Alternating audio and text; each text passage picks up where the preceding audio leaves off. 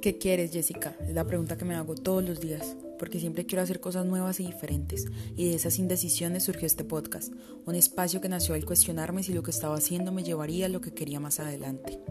Este formato está dirigido a propiciar un espacio de aprendizaje, diálogo y práctica para mujeres y hombres, que permita a los oyentes cuestionarse el tema tratado en cada episodio. El formato fue creado el 24 de septiembre del 2019 y cuenta ya con tres episodios al aire publicados en seis plataformas virtuales y un total de 140 reproducciones hasta el momento. Así que empiecen ya lo que quieran hacer, porque algún día es hoy.